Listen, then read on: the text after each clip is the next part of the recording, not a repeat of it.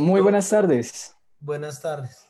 Muy buenas tardes, doctora eh, Daisy Larte, ¿cómo están? Los invitamos a todas las personas que nos están viendo en la transmisión de este Facebook Live.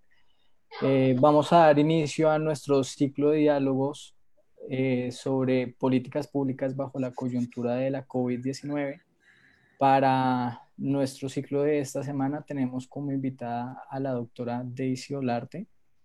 Ella es subdirectora para asuntos LGBT del distrito en la Secretaría de Integración Social. La doctora Olarte es politóloga de la Universidad Nacional de Colombia, diplomada en temas de control social, violencias de género, políticas transgénero nacionales e internacionales y docencia universitaria. Además de ello, tiene un amplio conocimiento de la Subdirección para Asuntos LGBTI, ya que como profesional ha estado vinculada a ella como referente territorial en las localidades de Kennedy y Ciudad Bolívar. Posteriormente se desempeñó como profesional de transversalización de la política pública LGBT con políticas de vejez, discapacidad, juventud e infancia, incorporando el enfoque diferencial por orientaciones sexuales e identidad de género. Doctora Larte, bienvenida, muy buenas tardes. Bueno, buenas tardes, muchas gracias por la invitación, gracias a la universidad y a los profesores y profesoras que, nos, que me invitan en este espacio, muchas gracias, muy agradecida. Muchas gracias. En este espacio también nos acompaña la profesora Dulfari. La profesora es eh, docente de tiempo completo de la Facultad de Gobierno y Relaciones Internacionales de la, Universidad de Santo Tomás. Eh, es politóloga, maestra, eh, maestranda en, política pública y candidata a doctora en ciencia política de la Universidad Complutense. Buenas tardes, profe, ¿cómo estás? Hola, profe Gabriel, ¿cómo está? Muchas gracias por la introducción. Y bueno, pues también ustedes saben que el profesor Gabriel también hace parte del equipo de Favore y juntos coordinamos en este momento el Observatorio en Política Pública Territorial. Entonces queremos agradecerle muchísimo a Daisy por su tiempo. Eh, sabemos que esta coyuntura también la ha llevado a que, a que ande corriendo, corriendo, corriendo. Pero bueno, lo importante es que está acá y, y empecemos unos diálogos contigo si tienen alguno de ustedes algún tipo de pregunta, eh, lo pueden hacer por, por, precisamente aquí por el chat y con mucho gusto les estaremos contestando. Daisy, cuéntame, ¿cómo vas? No, bien, muy bien, con mucho trabajo, mucho, mucha, mucha cosa, mucha emergencia, pero bien. Eh, ¿Cómo les ha ido desde la subdirección con el tema de pico y género? Porque claramente eso ha generado también un tipo de controversia eh, digamos, en, el, en, la directriz que dio la alcaldía, ¿cómo lo mejor de la subdirección el, tema del pico y género en esta coyuntura que estamos llevando? Bueno, primero que todo, contarles que la subdirección para asuntos LGBT em, fue creada desde en el año 2012, empezamos a funcionar en el 2013 y nuestra función principal es la territorialización de la política pública LGBT en el distrito para la garantía plena de los derechos de las personas eh, lesbianas, gays, bisexuales, transgénero e intersexuales. También se contemplan acciones para las personas no binarias ¿sí? y otras expresiones no heteronormativas. Eh, evidentemente la pandemia y esta emergencia de este año pues nos tocó afrontarla desde una contingencia muy compleja que fue una nueva administración que inicia la construcción e digamos, la terminación de un plan de desarrollo de Bogotá Mejor para Todos y la construcción de los proyectos de inversión y, los planes de, y el plan de desarrollo eh, de la nueva administración de Claudia López. Cuando llega, cuando llega la, pues estamos en este cuando llega la, eh, la inminente emergencia del aislamiento obligatorio, pues esto nos puso en una alerta completa eh, nos puso una situación prácticamente de aprender sobre la marcha qué hacer, porque pues para nadie, para ningún sistema económico, para ningún sistema de salud, para ningún sistema de bienestar social en el mundo estaba preparado para afrontar esta pandemia y esta, y esta emergencia y este aislamiento obligatorio. Entonces, nos, vamos a un aislamiento general decretado por la alcaldesa primero en, una, en, un, en un simulacro, pero no habíamos salido del simulacro cuando ya el presidente asumió eh, el aislamiento general. Después, unas semanas después, sale el decreto 106, que era el pico para eh, el pico y género. Y bueno, y esto, esto yo tengo lecturas. Una, pues era eminentemente necesario establecer alguna medida para restringir la salida de las personas a la calle. O sea, había que establecer alguna medida. Eh, se estableció el pico, y, el pico y género. Tan, tan pronto se estableció el pico y género y quiero resaltar que si no, si no fuera porque llevamos más de 10 años de política pública en Bogotá y si no fuera porque la alcaldesa y la administración actual reconocen todo este tema de la diversidad, muy seguramente eh, no tendríamos ese concepto de género, no habríamos hecho las acciones que ya les voy a explicar frente al tema de las personas trans. O sea, todo esto también eh, hace parte de los avances que hemos tenido en política pública. Entonces, tan pronto sale este decreto, nos empiezan a comunicar con nosotras las organizaciones sociales, pero también desde la institucionalidad empezamos a armar mesas de trabajo con Secretaría de Gobierno, con Secretaría de Planeación, con Secretaría de la Mujer, con Secretaría de Seguridad, con la Policía Nacional, para empezar a hacer una ruta para dos cosas. Una, eh, emitir una, una circular conjunta de todos los secretarios y secretarias del despacho para eh, la Policía Nacional. Ustedes saben que históricamente, eh, pues, el actor o la, institución de la policía y el ejército, pero más que todo la policía por ser más cercana a la ciudadanía, pues ha sido un actor de violencia y discriminación y de abuso eh, y de infringir violencia a las personas LGBT y en especial a las personas trans y en particular a las mujeres trans, ¿no? Por todo lo que implica, digamos, el ejercicio del trabajo sexual en la calle, bueno, en fin. Entonces, históricamente, la policía había sido un actor de violencia. Entonces, emitimos esa circular diciendo, aclarándole a la policía, pues que no se iba a aceptar ningún grado, ningún tipo de violencia, ningún tipo de discriminación, que entendieran el enfoque diferencial, que comprendieran claramente qué es una persona transgénero, que entendieran las diferentes categorías analíticas, inmóviles que hay dentro del, dentro de la, el término transgénero y eso por un lado, una circular. Lo otro, una ruta, un documento de ruta para que la ciudadanía o las organizaciones sociales tuvieran un canal de denuncia y un canal de, de, atención a estas posibles violencias que se estén dando. En esa medida, nosotras hicimos una, se, sacó un protocolo de atención y en ruta. Eh, se estableció una línea 24 horas, precisamente la unidad contra la discriminación, de la cual también yo estoy a cargo, que, eh, y allí pues se reseccionaron las, denuncias. La verdad, a las primeras semanas, las primeras semanas fue algo impresionante, eh, más que todo como cuestionamientos de la misma ciudadanía sobre si podía salir, no podía salir, qué podía hacer, qué no podía hacer. Casos de violencia como tal, eh, pues yo me tengo que fajar en los números y, los, y, y, las cifras que tenemos oficialmente, pues no han sido tan exponenciales.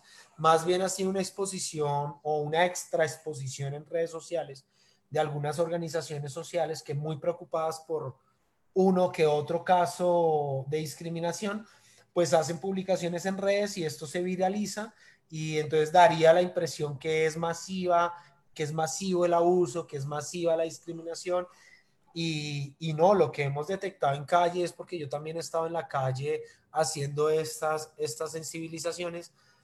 Eh, son dos cosas, que no, hoy en, en este momento no es tanto la policía el factor de discriminación o el actor de violencia, sino que eh, están siendo, son los, los, los, establecimientos privados, los centros comerciales, y más que haya, por ejemplo, los supermercados, hablando de la emergencia.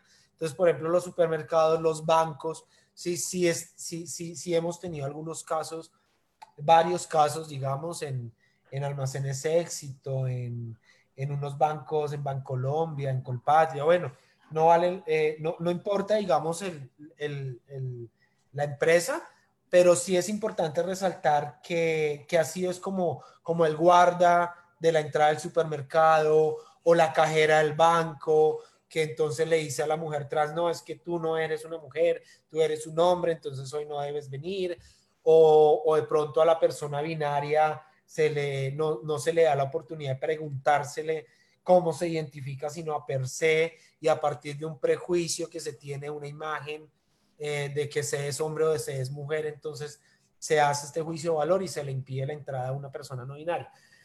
Hemos hecho estos ejercicios y yo lo veo desde la posibilidad que también esto es una oportunidad, o sea, yo no niego y quiero que aquí entiendan que yo no desconozco la exposición que, que esto ha generado para las personas trans este decreto. Y es una exposición porque le dio autoridad, digamos, de alguna manera a un guarda que nada tiene que ver o que de pronto no, no ha tenido la posibilidad de entender este enfoque, de tomar una decisión frente a una persona y frente a su identidad de género. Entonces, esa situación sí ha puesto en riesgo, sí puso en exposición, pero también esa misma exposición hace que la sociedad en general, y esto ya lo hablo, digamos, un poco más a mediano y largo plazo, y es que la sociedad hable del tema. ¿sí? Es decir, nosotros la Subdirección para Asuntos LGBT nunca habíamos entrado a un banco a hablarle a un, a un cajero, a hablarle al guarda del banco, a hablarle al gerente del banco, a decirle, vea, es que las personas trans somos estas, estas, estas, eh, por favor no, no, no solicite el documento de identidad para su identificación, pregúntele amablemente cómo se identifica la persona. Ustedes saben que las personas trans tenemos muchas variedades, ¿no? Hay personas que hemos hecho transformaciones corporales, que hemos hecho el cambio de documentos en nuestros, eh, el cambio de nombre o el cambio de componente de sexo en nuestros documentos de identidad. Pero hay otras personas que no. O sea, por ejemplo, pues yo me he hecho operaciones, tengo el cabello largo, eh, uso maquillaje, uso ropa femenina. Pero hay otras personas trans femeninas, por ejemplo, que pueden ser barbadas, que que no necesariamente usen el cabello largo, que no necesariamente tengan transformaciones, que no necesariamente usen ropa eh, del sexo contrario. Entonces, ahí es donde de pronto se ve mayor confusión. Entonces, llegarle con este mensaje a espacios como el éxito, a espacios como el ARA, como el D1, como Bancolombia, como Colpatria, en estos ejercicios pedagógicos en, en los cuales hemos hecho recorridos por las localidades junto con la Secretaría de Gobierno, Seguridad, mujer y género. Eh, nosotros aquí en Integración Social Sud LGBT y la Policía Nacional ha sido, digamos, eh, un ejercicio interesante para llegarle a estos, a estos escenarios. ¿no? Entonces, eso es lo que estamos haciendo y, y, bueno, siguiendo haciendo los recorridos de pedagogía. Pero bastante interesante, porque lo que tú dices, digamos, esto es una coyuntura para poder dejar de invisibilizar esos aspectos que muchas veces eh, los ciudadanos no entienden, por lo que tú dices, eh, se llenan simplemente de prejuicios y cuando salió lo de pico y género, eh, salieron muchos memes en, los, en las redes sociales que también fueron un poco, digamos, de burla frente al Violentos también. Fueron totalmente agresivos esos memes que salían frente al tema de pico y género, que también lo puede uno pensar desde la política pública es decir, hay unas herramientas, unas estrategias que, permiten precisamente ese tipo de pedagogía y que esta coyuntura claramente eh, a todos nos va a cambiar nuestra estructura, nuestra forma de pensar, la forma de actuar. Es decir, yo te estaba eh, no sé, tú me corriges, creo que hay un porcentaje bastante alto de que las chicas trans eh, trabajan el tema de peluquería. Entonces, ¿qué ha pasado con ellas? Y lo mismo las chicas que también ejercen la prostitución, porque claramente los espacios están totalmente cerrados desde la subdirección, cuáles han sido los mecanismos para, para, digamos, apoyar o gestionar con ellas algún tipo de, herramientas, porque claramente todos los sectores estamos siendo afectados, pero sí nos gustaría también conocer ese aspecto, cómo se está tratando desde la, subdirección. Eh, sí, nosotros, bueno, em, con el tema de, de, las personas en actividades sexuales pagas o en trabajo sexual, Evidentemente, desde el primer momento fuimos conscientes de dos cosas. Uno, que muchas de las personas que ejercen el trabajo sexual, por ejemplo, como en la zona del barrio Santa Fe, pues viven del día a día, de lo que hacen en el día. Muy pocas, digamos, son bancarizadas, muy pocas tienen una cultura del ahorro, en fin. Además, no, no, no, no, no solamente por cultura, sino porque a veces la situación económica no da para ahorrar, sino para vivir al día. y más en el tema del trabajo sexual que, que, que ya desde hace varios años se ha visto muy afectado no solamente por la crisis económica del mundo y de Colombia, sino también por la llegada masiva de personas extranjeras venezolanas que han generado cierta tensión por el tema de los precios, por el tema de la atención, por el tema, eh, más que todo, digamos, por tema de precios. Entonces había generado tensiones que llevaban desde que, desde que empezó la migración de, de venezolanos hacia Colombia y la llegada aquí a Bogotá. Entonces, situación que se agudiza tan pronto empezamos la emergencia y que se pone crítica en el tema con el aislamiento. Entonces hemos visto mujeres, personas, eh, y no solamente mujeres en ejercicio de prostitución, sino por ejemplo hombres, vendedores ambulantes, en fin, que, que aunque no estaban en pobreza extrema, pues vivían del diario. Y al, entrar en esta emergencia entonces quedan sin recibir un diario y empiezan a ser, por ejemplo, expulsados de sus, de sus lugares de habitación, que por lo regular son pagadiarios, no son arriendos formales con un contrato a seis meses o a un año, nada, son, son pagadiarios, es decir, tú llegas hoy, pagas hoy, mañana te vas y mañana vuelves y pagas la noche y así sucesivamente.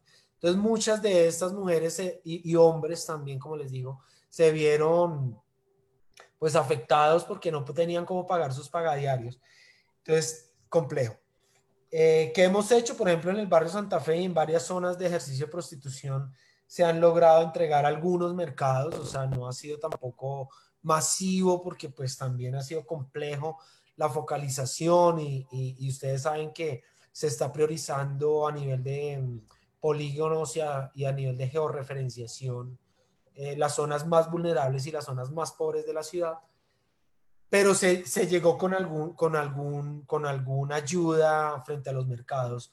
Algunas mujeres trans, algunos hombres gays, algunas mujeres lesbianas, personas trans, en fin, etc. Eh, y hemos estado en articulación con la Mesa de Diversidad Sexual Distrital y con la Secretaría de Mujer, que es la que tiene en su misionalidad en este momento todo el tema de las actividades sexuales pagas. Entonces hemos tratado de articular con ellas, con ellas y con ellos para poder darle una respuesta a estas personas. Y frente al tema de las peluquerías, pues e, evidentemente, pues también aquí hay una afectación a la economía de las personas que tienen este, estos empleos y estos emprendimientos.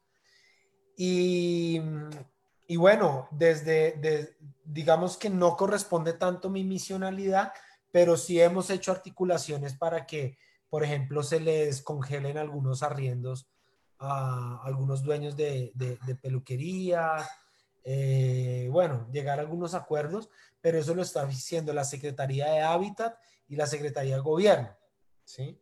Entonces, que son, digamos, las que tienen la misionalidad de dirimir estos conflictos de alojamientos, de arriendos, de, en fin. Nosotros lo que hemos venido haciendo es como acompañamientos a estas secretarías en lo que necesiten.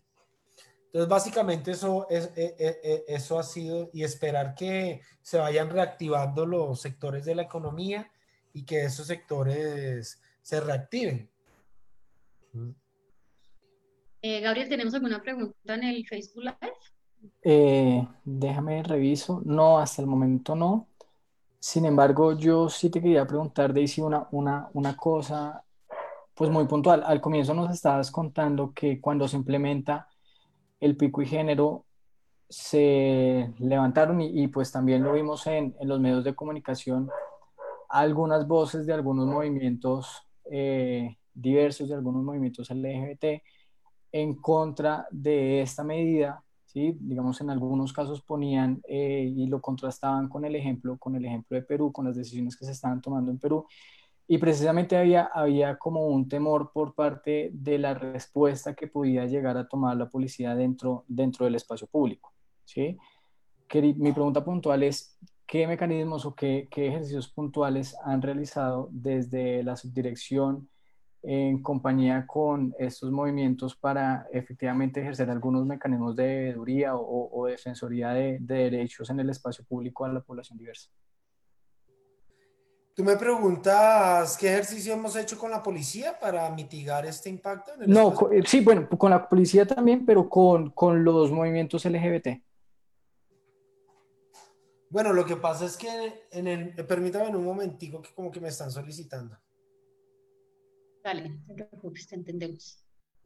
Bueno, entonces nuestra que vuelve Daisy, eh, claramente aquí, digamos, este espacio que tenemos de conversación, eh, lo seguiremos teniendo todos los jueves a las 5 de la tarde, eh, a partir del Observatorio de Política Pública Territorial, que es un proyecto que coordinamos junto al profesor Gabriel, y hace parte de la Facultad de Gobierno y Relaciones Internacionales. El próximo jueves, aprovecho la cuna antes de que llegue Daisy, el próximo jueves, ¿a quién vamos a tener, Gabriel? Se te fue el sonido. Ya, vamos a tener el la próxima semana la gerente de la subred hospitalaria Centro Oriente, que nos va a estar contando sobre la construcción de, de Corferias o la habilitación de Corferias como hospital transitorio de mediana y baja complejidad para pacientes no COVID. Y el 21 tendremos al secretario de Salud, también ese espacio del observatorio, en este ciclo de diálogos. Eh, tendremos secretario de Salud de Bogotá, contará todas las medidas. Entonces, continuamos con Daisy. Bueno, entonces tú me preguntabas que qué acciones hemos hecho con el movimiento social o con las organizaciones sociales para la mitigación de esto. Pues bueno, em, lo que pasa es que hemos estado en aislamiento, entonces prácticamente pues todo el mundo tiene que estar guardado, ¿no? Incluso las mismas activistas de los movimientos sociales tienen que estarlo. Entonces, hemos tenido diálogos virtuales con las organizaciones, pero más que todo, pues las organizaciones tienen la preocupación, y hay que decirlo, frente a las ayudas, frente a las respuestas. Eh, pues el sistema Bogotá Solidaria en Casa eh, nos tocó en un mes y esto son palabras de la alcaldesa, prácticamente en un mes, eh, aprender todo esto y dar una respuesta, o sea, cosa nunca en, en, la historia de la Secretaría de Integración Social se había entregado mercados puerta a puerta, nunca en la historia del bienestar social de la ciudad se habían entregado transferencias monetarias a partir de un operador como Efecti o como, o como Da Vivienda. Entonces, todo eso nos tocó aprenderlo y nos tocó ejecutarlo prácticamente en 20 días, un mes. ¿Sí? Y, y, claro, mucha gente dirá, no, pero pues si es lo público, con todo el poder de lo público, pues lo pueden hacer.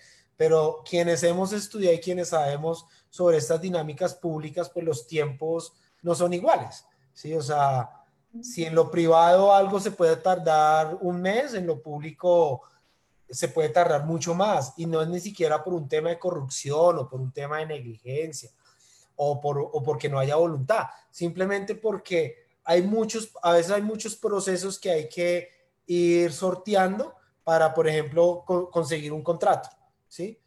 Entonces, eh, por ejemplo, una, una organización social, ella sale y al primero que le oferte tapabocas y guantes y, y antibacteriales, pues si es su decisión, lo compra, ¿cierto? Y nadie va a cuestionar el hecho de que esa organización social compre esos tapabocas o compre. Pero nosotros, por ejemplo, en la, institucionalidad, y yo creo que aquí los profes me hallan la razón y es, pues yo no puedo salir como entidad a comprar lo primero que me oferten, porque eso tiene que tener una serie de cotizaciones, eso de acuerdo a la ley, la, la ley de contratación estatal, pues eso tiene unos filtros, unas formas, una, unas maneras de contratar. entonces, eso a veces hace que se tarde un poco. Entonces, yo creo que el ejercicio que hemos hecho ha sido impresionantemente exitoso y ha sido, o sea, a pesar de la demora de la gente, a pesar que nos tardamos unas semanas construyendo, diseñando y hasta ahora, digamos, estamos entregando ya masivamente, yo creo que ha sido un récord y ha sido un, un ejemplo, un trabajo articulado y, de alguna manera muy bien dirigido por la alcaldesa para lograr que a este punto hemos entregado casi 500 mil mercados en Bogotá, ¿sí? Y transferencias monetarias, que eso eh, en, en, tan pocos días eh, es impresionante, o sea, eso de pronto la ciudadanía no lo ve, pero desde aquí, desde este ejercicio, nos damos cuenta que, que, que, que es impresionante, o sea, yo estuve el domingo eh, en un operativo de entrega de mercados en San Cristóbal Sur y, y, entregamos, por lo menos en el perímetro que yo, eran, eran 10 polígonos y yo estaba en uno y en ese uno que entregamos, entregamos casi 400 mercados. Tuvimos que tener acompañamiento de la policía, el ejército. Eh, bueno, es decir, son operativos muy grandes para, para poder también eh, darle, afrontar, digamos, esa demanda social, que a veces la demanda social está con, con marchas, con protestas, con taponamientos y a veces eso, eso también es riesgoso para nosotros como funcionarios llegar con un mercado. O sea, eh, yo en dos ocasiones me vi casi encerrada en una camioneta y me tocó prácticamente salir volada y decirle al conductor no pare así se la atraviesen, sí, o sea, una cosa de esas. Entonces, eh, ha sido complejo e, esta activación del sistema distrital de Bogotá Solidaria en casa, pero yo creo que lo hemos, lo, se ha logrado, se ha logrado y, y, hay que entender que esto, esto no viene, esto no se acaba el 25 de mayo, ¿sí? Esto va para mucho más largo. Pueda que levanten la restricción de, del aislamiento, pueda que la levanten, pero las prácticas sociales, económicas de todo este sistema se va a tener que transformar a raíz de, la, de lo que nos, de, de cómo nos puso contra la pared el COVID, porque en este momento es todo un sistema político, todo el sistema económico, todo el sistema social que está replanteándose, que tenemos que replantearnos. O sea, las universidades en mucho tiempo no van a poder volver a, clases presenciales, los colegios tampoco. ¿Ven? Entonces, ¿cómo nos vamos a, replantear todas estas situaciones? Eh, eh, o sea, también es un reto como sociedad lo que esto nos está planteando. Daisy, yo tengo una pregunta y pues ya digamos también el tiempo se nos está acabando. Em, eh, yo sé que digamos el tema de la COVID-19 ha generado que la población de adulto mayor es una población más vulnerable. En el caso, digamos, se ha registrado algún tipo de, de caso de ayuda frente a las personas de la, de la comunidad LGTBI frente a las personas mayores, es decir, las mujeres trans que ya son mayores. ¿Hay algún tipo de, de digamos, de un enfoque que esté dirigido para ellos especialmente, dado que son las que tienen más vulnerabilidad frente a, a, esta situación que estamos viviendo, frente a esta pandemia? Ahí me escuchan, ¿no? Bueno, sí, hay que recordarles que pues el promedio de vida de una mujer trans en Latinoamérica es de 38 años, ¿sí? ¿Y por qué, Daisy?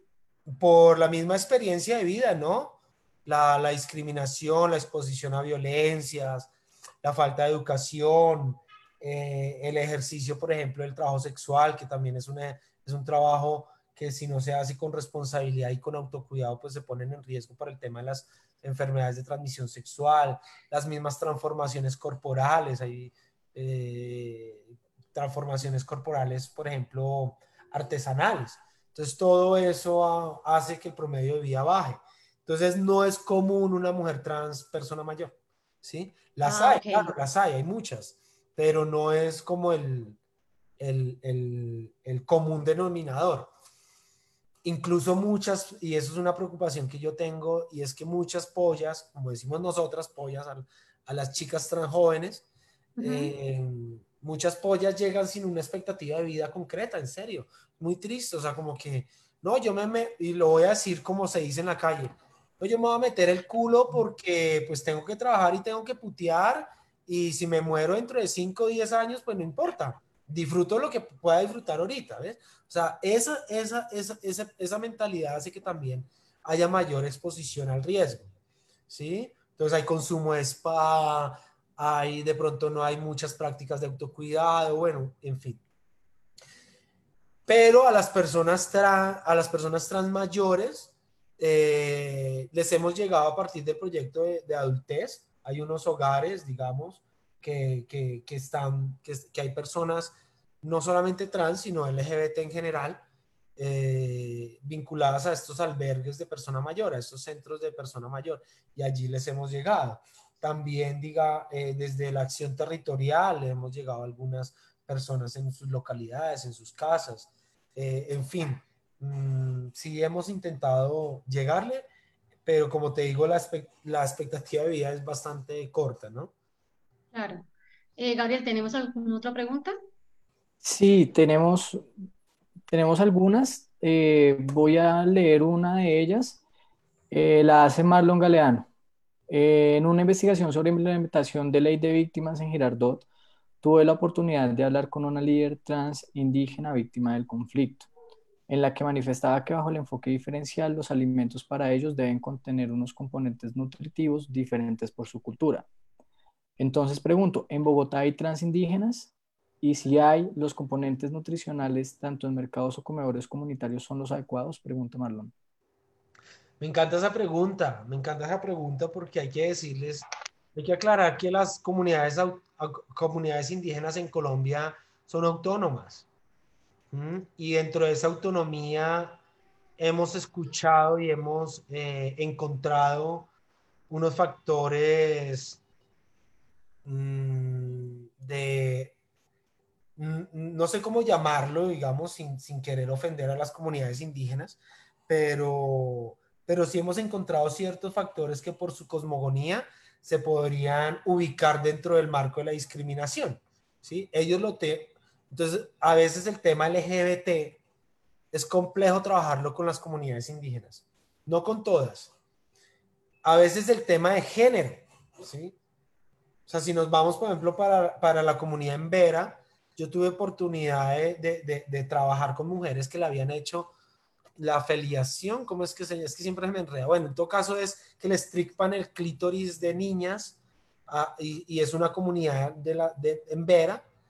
Y, entonces imagínense, o sea, el, simple hecho de ser mujer, de nacer mujer, ya es una situación bastante compleja de, de inferioridad prácticamente, por decirlo así, dentro de las comunidades indígenas, donde las mujeres indígenas mujeres cisgénero indígenas les ha tocado darse en unas luchas impresionantes por terminar un bachillerato, por ingresar a una universidad, por no querer casarse, bueno, una cantidad de cosas, entonces ha sido complejo. Ahora pongamos el tema LGBT, aún más difícil, aún más difícil. Hay comunidades indígenas que dicen que ellos no tienen personas LGBT, que en ellos no existe eso, cosa que es más falso que cualquier cosa, porque pues quienes hemos trabajado estos temas de diversidad sexual sabemos que la diversidad sexual está en, todas las comunidades, en todos los estratos, en todas las razas, en todos los países del mundo, en todas las poblaciones, en todo el tema, ¿sí? O sea, en todo el tema. Entonces también ha sido un tema complicado. Aquí en Bogotá eh, tenemos personas LGBT indígenas, tenemos mujeres trans indígenas, la mayoría de ellas son rechazadas por sus comunidades, por ende pierden un poco el arraigo de su comunidad y frente a la pregunta concreta, pues obviamente pierden su, dieta nutricional, pues porque si son expulsadas de la comunidad, pues son expuestas a calle, son expuestas a habitabilidad en calle, son expuestas al trabajo sexual, son expuestas al consumo de spa, al consumo de spa descontrolado. Eh, mm, bueno, en fin, entonces eso, eso hace que también sea muy complejo, primero que las comunidades indígenas acepten el tema de la diferencia, ¿sí? O sea, eso es clave, porque hasta el momento es muy difícil que las están aceptando. Dos, mm, una vez se identifican personas LGBT, las comunidades tienen sus prácticas autónomas e independientes, muchas de corregir, muchas de expulsar, muchas de lo que sea. Entonces, pues también eso, eso genera un factor. Entonces, la, la, la, respuesta es como que, como que es muy difícil que una mujer trans, en especial una mujer trans, se mantenga dentro de su comunidad indígena, dentro de su cultura, siendo una mujer trans. Es muy complicado. No sé si ustedes vieron el documental de las, de las Embera, que de, del Quindío y Risaralda, que terminan en, los, en, la, en las fincas cafeteras, ¿sí? Y los gamonales cafeteros no les pagan, sino que les pagan con drogas o eh, les hacen pagos por intercambio sexual. ¿sí? Entonces es muy complejo, es muy complejo el tema, o sea, es bastante complejo el tema LGBT, mezclarlo con la interseccionalidad indígena. Ok, bueno, estamos ya, yo sé que esas preguntas acá tenemos pendientes, pero por cuestión de tiempo eh, nos toca ya dejar hasta aquí nuestra conversación. Esperamos más adelante volverte a tener, hay muchísimas preguntas, eh, yo sé que hay, hay temas que quisiéramos también abordar, Entonces te agradecemos mucho, mucho tu tiempo. Yo sé que en este momento están corriendo con todo el tema del plan de desarrollo. Yo sé que en este momento Bogotá está ah, empezando a activar otra vez rutas para el tema de, de empezar a sacar diferentes personas nuevamente a trabajar. Entre esas, pues tengo entendido que algunas personas de la alcaldía van a empezar gradualmente ya eh, asistir nuevamente a sus puestos de trabajo. Em, sé que estás con mil cosas, te, agradecemos muchísimo, agradecemos a todos los que nos siguieron en este espacio. Eh, continuaremos estos ciclos jueves a las 5 de la tarde y pues Daisy, no queda más que agradecerte y, y, un gran abrazo por tu tiempo, de verdad que muchísimas gracias. No, yo muy agradecida de verdad, Ulfari, volvernos a encontrar en este espacio, tener la oportunidad de, de charlar. Muchas gracias a la Universidad de Santo Tomás por la invitación y por la apertura de, entender estos temas de la diversidad sexual. Eh, muchas gracias a las personas que estuvieron en el Facebook Live participando o atentas a esta charla. Para mí es un honor y me siento muy gustosa. Para mí es encantador poder estar frente a un grupo de estudiantes universitarios, ya sea de pregrado o de posgrado, para llevarles esto, porque, la porque es un momento clave para que la universidad también empiece a abordar estos temas no desde el fenómeno, no desde la casuística, sino verdaderamente desde la cultura general y desde la formación del profesional en todas las áreas. ¿Por qué? Porque eso es un tema humano que transversaliza cualquier profesión, que transversaliza cualquier familia, cualquier estrato, como lo dije anteriormente. Entonces, muchas gracias por el espacio, qué pena, siempre me alargo mucho en las charlas, pero yo creo que esa es una eso es un defecto o una cualidad que tenemos las politólogas. Los, politólogas. Y además, además hay tres politólogos porque Gabriel también es politólogo. Entonces, imagínate, eso nos va hasta mañana si, seguimos conversando los tres. Sí, claramente nos puede dar hasta el 25 de mayo aquí hablando de esto. Y con la cervecita al lado. Falta, falta, hace falta, hace falta. Bueno, muchísimas gracias. Entonces a todos, muchas gracias y nos estaremos viendo en una siempre decirles y quiero hacer la promoción, que pena ya para el último terminar. La Subdirección para Asuntos LGBT tiene nuestro servicio de atención psicosocial, está la línea diversa, permítanme, ya se las, ya se las comparto, porque sí es importante. ¿Qué hacemos en la línea diversa? Hacemos atención psicosocial eh, desde, desde el teléfono, porque como estamos en, en aislamiento, entonces no podemos tener acceso, acceso presencial. La línea diversa es 310-864-4214. Vuelvo y repito, es 310-864-4214. Allí pueden llamar si tienen algún, eh, alguna situación de crisis emocional o de atención psicosocial de 8 de la mañana a 8 de la noche todos los días de domingo a domingo, ¿vale? Y para los casos de denuncia por orientaciones sexuales o por identidades de género, tenemos la línea de la unidad contra la discriminación, que ya, les digo también cuál es. La línea contra la discriminación es la 305 246 4107. Entonces, si tienen alguna denuncia de violencia, de maltrato, discriminación, de un ente público en un ente privado, en esta línea podemos atenderla. La atención es 24 horas en este momento de la emergencia, estamos 24 horas, 7 días a la semana, ¿vale? Entonces, muchas gracias. Muchísimas gracias. Daisy, muchas gracias a ti por la compañía. Que tengas muy buen día. Muchas gracias. Ok, vale. Un abrazo, que esté muy bien. Chao, que estés muy bien. Eh, bueno, para las personas que todavía están con nosotros, igual les queríamos recordar de nuevo, los esperamos la siguiente semana, en la misma hora, el jueves a las 5, a las 5 de la tarde, jueves 14 de mayo a las 5 de la tarde. Vamos a estar entonces discutiendo sobre el tema de la construcción de Corferias como hospital transitorio con la sugerente de la subred de Centro Oriente, la doctora Claudia Ardila. Que tengan muy buen día, muchas gracias. Y el próximo, espérate, Gabrielillo, y el ah, próximo 21, el próximo 21 también, es decir, el jueves siguiente, tendremos al secretario de Salud de Bogotá, que nos va a compartir en primera mano todas las acciones que están haciendo. Vamos a tener mucho más tiempo. Esta vez simplemente fue porque, digamos, hay unos temas ahí ya administrativos que tenemos que trabajar los profesores Entonces, estaremos con el, el, secretario distrital de Bogotá, que nos va a comentar más allá de lo que aparece en los medios de comunicación. Amablemente, el doctor Alejandro Gómez decidió compartir este espacio.